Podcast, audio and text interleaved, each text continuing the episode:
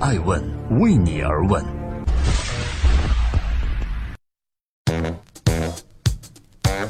Hello，各位好，二零一七年三月二日，感谢聆听守候爱问每日人物，我是爱成。每天九点半，我们八卦风口浪尖商业人物，讲述创新创富。今天爱问关注一位国际美女 CEO 的豪赌，最终惨淡而归。你能想象她是谁吗？就在今天早上，根据雅虎公司向美国证券交易委员会 SEC 提交的文件说明，公司的 CEO Marissa Mayer。玛丽莎·梅耶尔主动提出要放弃雅虎在2016年给他的现金奖金以及2017年的股权奖励，表示说要为去年2016年大规模雅虎数据泄露事件承担责任。对此，雅虎董事会接受了他的请求。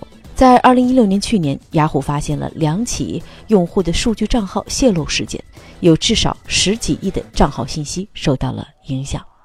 对此，来自中国创业邦杂志微博下方的评论称：“曾经的微博巨头，如今落魄如此境地。”另外，来自艾问的用户艾范尔的微博下方评论说：“我觉得雅虎事件相当于大厦将倾，其实并没有必要太过苛刻，没能挽救起雅虎的那个 CEO 了。”我们都知道雅虎的惊叹号，熟悉雅虎的朋友都知道，雅虎的 logo 上啊，除了雅虎的英文单词之外，还有一个惊叹号。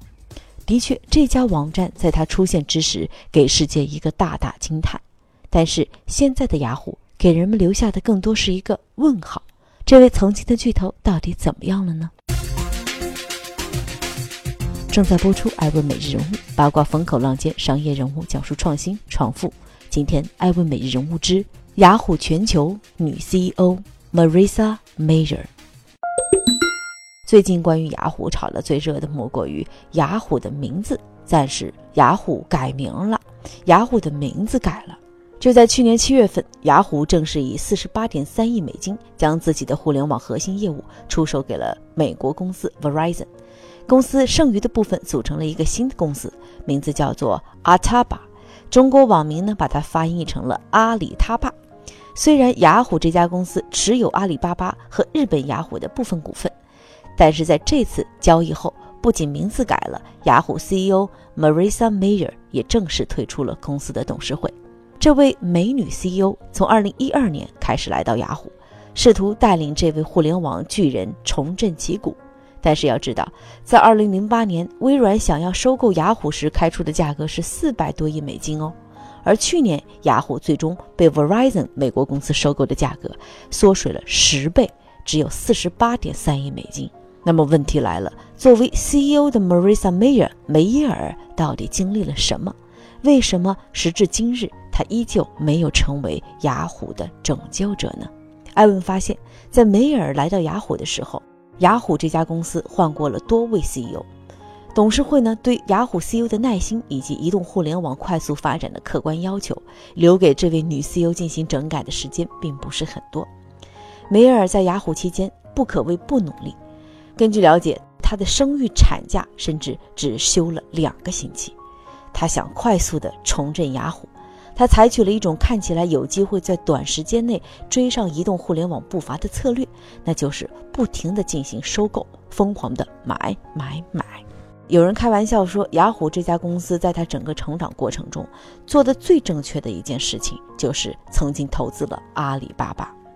但是这样的收购并没有给雅虎带来预想中的成绩。根据艾文了解，截止到二零一六年的七月份，梅耶尔已经为雅虎收购了四十九家公司。有人曾经开玩笑说，雅虎这家公司成立以来做的最正确的一件事情就是投资了阿里巴巴。至此，雅虎虽然被改名，但是依旧持有阿里巴巴的股份。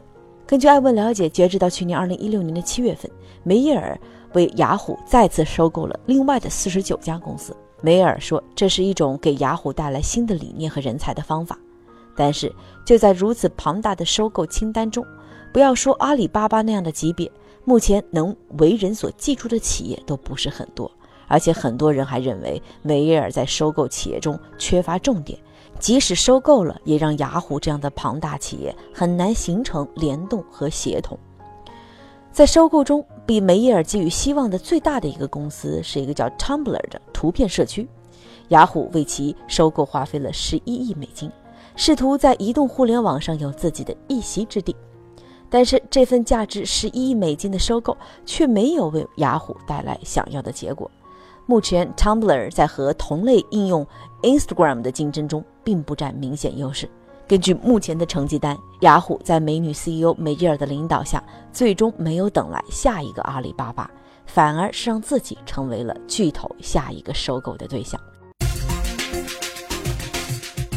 正在播出《爱问每日人物》，记录时代人物，走进大咖内心世界，探索创新创富之道。今天，《爱问每日人物》之雅虎美女 CEO 的豪赌最终惨淡而归。以我来看，雅虎 CEO 梅尔面临的其实是一项不太能够完成的任务。